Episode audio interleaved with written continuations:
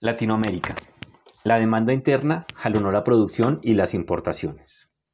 En el primer trimestre de 2022, la producción de carne de cerdo en Latinoamérica se incrementó un 4,5% y las importaciones alcanzaron un nuevo nivel récord.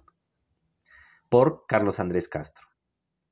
Los efectos de la coyuntura económica que cursa en la actualidad continúan amenazando la dinámica de los diferentes sectores productivos a una escala global.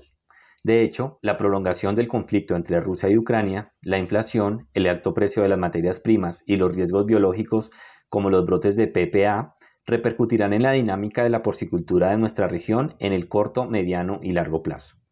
Por el momento, los resultados obtenidos al cierre del primer trimestre del año indican que la alta demanda de carne de cerdo que caracterizó a los principales países productores latinoamericanos en 2021 se mantiene lo cual podemos ver reflejado en el incremento de variables fundamentales como la producción, las importaciones y el consumo aparente. Asimismo, durante este primer tramo del año se evidenció una disminución generalizada de la actividad exportadora de la región, que estaría explicada en gran parte por la reducción de las importaciones de carne de cerdo en el sudeste asiático, así como por el incremento de los costos de exportación. A continuación, analizaremos los resultados trimestrales de las principales variables de nuestro sector a nivel Latinoamérica, presentando diferentes particularidades de los países productores más importantes. Vale la pena aclarar que los resultados consolidados para la TAM están compuestos por las cifras oficiales de Brasil, México, Argentina, Chile, Colombia y Costa Rica, los cuales representan más del 90% del volumen de producción de la región. Producción. Al cierre del primer trimestre de 2022, la producción de carne de cerdo en Latinoamérica aumentó un 4,5% respecto al mismo periodo de 2021, pasando de 2.009 miles de toneladas a 2.100 miles de toneladas, en su orden. Precisamente, Costa Rica tuvo la mayor tasa de crecimiento del periodo, 8,5%, consolidando un volumen de producción de 17.000 toneladas. Seguidamente tenemos a Brasil, quien además de exhibir el segundo mayor incremento, 6,7%, fue quien más aportó al porcentaje de crecimiento regional, 3,9%. El tercer lugar estuvo ocupado por Colombia, 3,1%, con una producción de 119 mil toneladas, mientras que México creció un 2,7%, consolidando 414 eh, mil toneladas.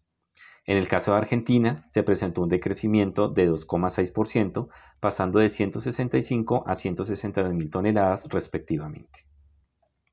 Importaciones. Las importaciones totales de la TAM ascendieron a 439 mil toneladas en el primer trimestre, cifra que representa un aumento de, de 17,9% frente al mismo lapso de 2021, 372 mil toneladas. El redireccionamiento de las exportaciones de países exportadores como Estados Unidos, dada una, una, menor demanda de producto importado por parte de China y otros países asiáticos, sumado a la tendencia de nuestra región y a las favorables condiciones comerciales derivadas de los diferentes tratados de libre comercio en Latinoamérica, explicarían el crecimiento constante de este indicador.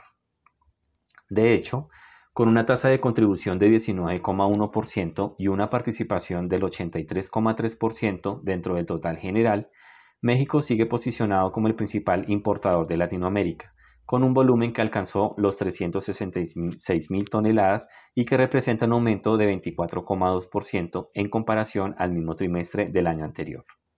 En ese sentido, también se evidenció un importante incremento en las importaciones de Colombia, 17,3%, Argentina 51,5% y Costa Rica 44,5%, quienes aportaron el 2,9% del crecimiento regional.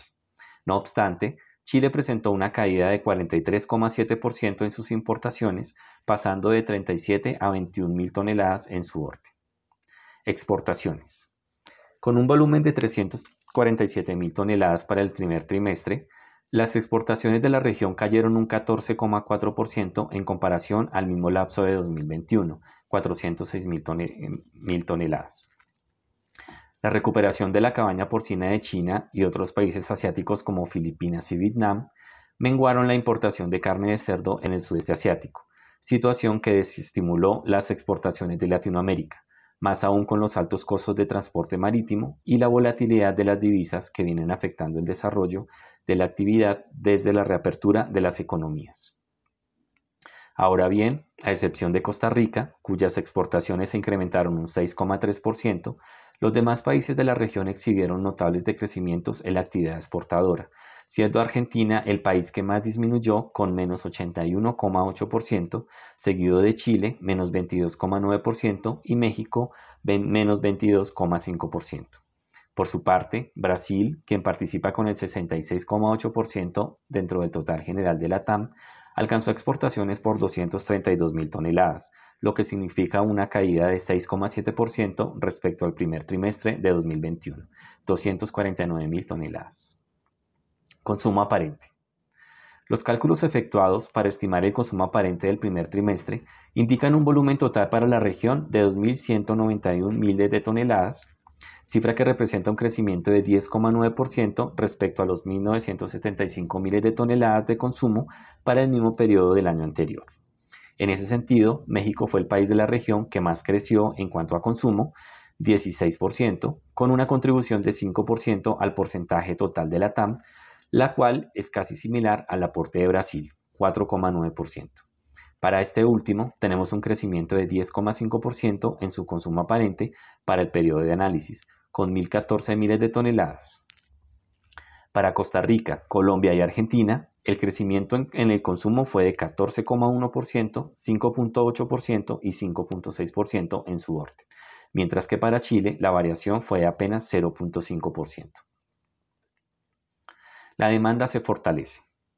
El incremento generalizado en el consumo aparente de los países de la región nos da indicios de una gran demanda de carne de cerdo, la cual, a pesar de los altos niveles de importaciones, no ha permitido el detrimento de las producciones nacionales, lo cual podemos evidenciar, por ejemplo, al observar los resultados de México y Colombia, quienes, a pesar de ser los principales importadores de la región, continúan exhibiendo tasas de crecimiento constantes.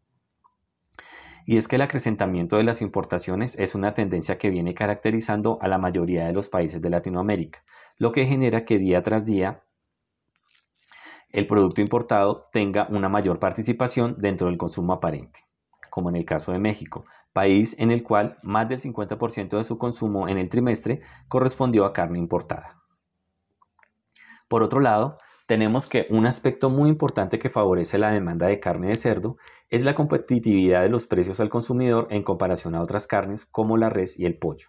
De hecho, en el caso de Colombia, se ha evidenciado que, a pesar del incremento generalizado de los precios de las proteínas animales en la canasta básica, la carne de cerdo se destaca como la que menos aumenta de precio y la que contribuye en menor medida al total general de la inflación.